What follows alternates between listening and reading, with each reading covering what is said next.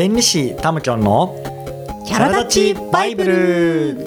この番組は弁理士たむきょんと多様性推進の専門家赤ゆかりが世界でオンリーワンなあなたの輝きをもっと応援したい。楽しんで生きるヒントを提供したい。そんな番組です。ということで今日もタムキョンよろしくお願いします。はいよろしくお願いします。はい早くも6回目の放送になりましたけれども、うん、はいあの前回と前々回はですね、うん、質問にお答えしてきましたが、うん、今日もねあの新しい質問をお預かりしております。ね、あの毎回質問コーナーのあのまとめをするたびにあのタムキョンと私からのねアドバイスでどんどんこうねまとめがまとまらなくなってくるんですけど、まあ必要なところを皆さんあの汲み取っていただければいいかなというふうに思います。うん、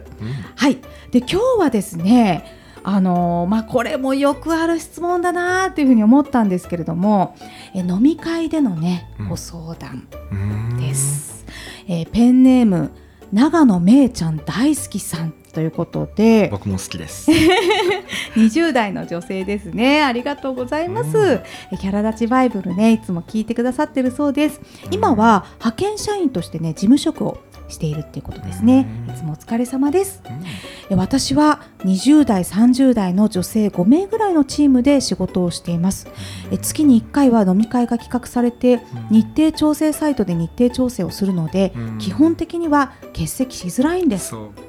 もちろん笑いや上司の愚痴の絶えないストレス発散の場になるんですけれども私はチームの中であまり発言する方でもないしお財布にも厳しいので毎月じゃなくてもって思ったりします。この飲み会の上手な断り方を教えてください。ということです。あるね。ありますよね。いやこれちょっとあの私から答えちゃってもいいですか、うん、ぜひお願いします。いや私今ねこれ読みながら思ったんですけど、うんうん、長野めいちゃん大好きさんね、うん、この上手な断り方を教えてくださいってもうすでにおっしゃってる時点でキャラ立ちしてるなってそう、うん、もう断りたいんだって私行きたくないんだ断るんだってもう、うんうん、あのもうそれを表現しようとしてる時点で、うん、しっかりご自身の本音をね確かに。あの社会の中で集団の中で出そうって思ってる、これが本当にさすがキャラ立ちバイブル聞いてくださってる方って、うん、今思いました、うん、すごいなんかその断ろうって思ってる気持ち、うん、なんかすごいそれを大事にしてほしいなって思って。うんだからなんかあの断り方をね教えてくださいっていうことだったんですけども、うん、まあなんかそのまま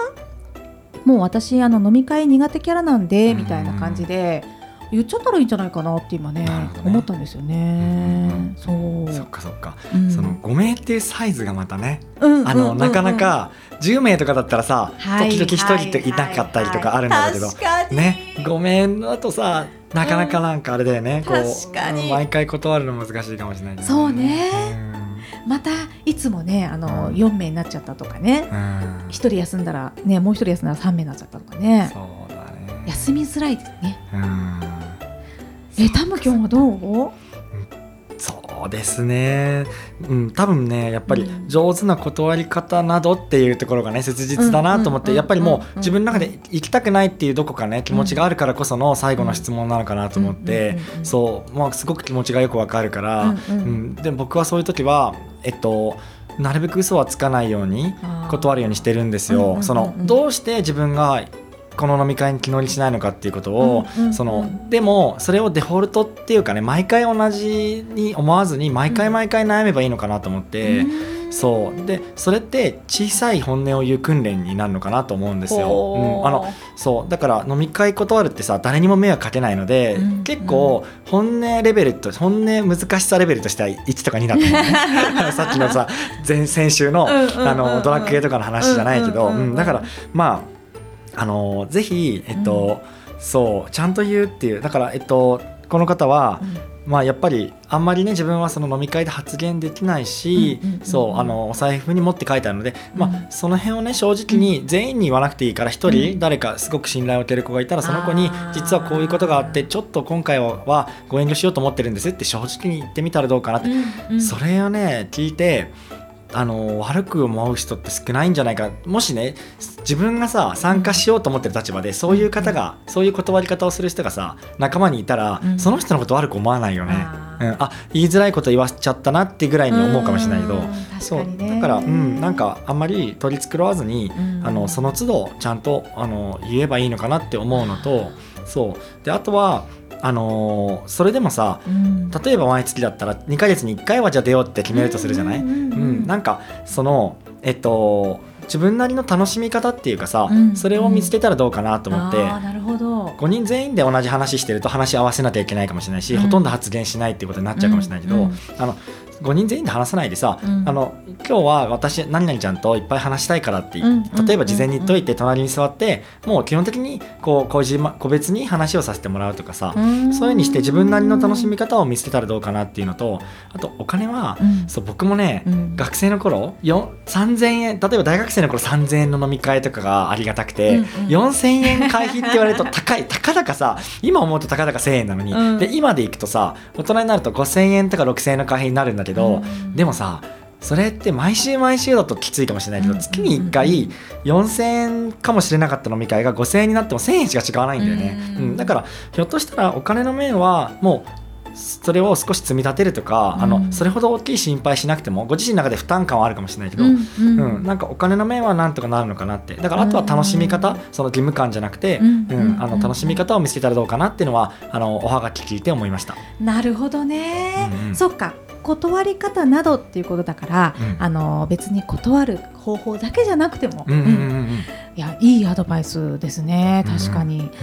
まあそのこうどうしても自分があの心地いい環境ばっかりじゃないと思うんですよね、うん。人生生きてて。でもその中でこう工夫する力っていうのか,、いうのかな今タムキョが言ったような、うん。その中でどうやっていくかみたいなのも大事かもね。そうそうそう。あのどこかのさ僕と赤井ちゃんのそのおはがき答えるところでさ、うんうん。えっと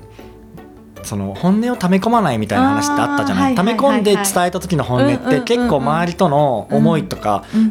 意見とのギャップが大きく現れちゃうことがあって、圧力とか対立につながりやすいかもしれないのね、だからこの小さい場面で少しずつ本音をちゃんと伝えるっていううん。工夫とか習慣も大切なのかなと思ってこれすごくねさっき言ったけど本音難しさレベル1だと思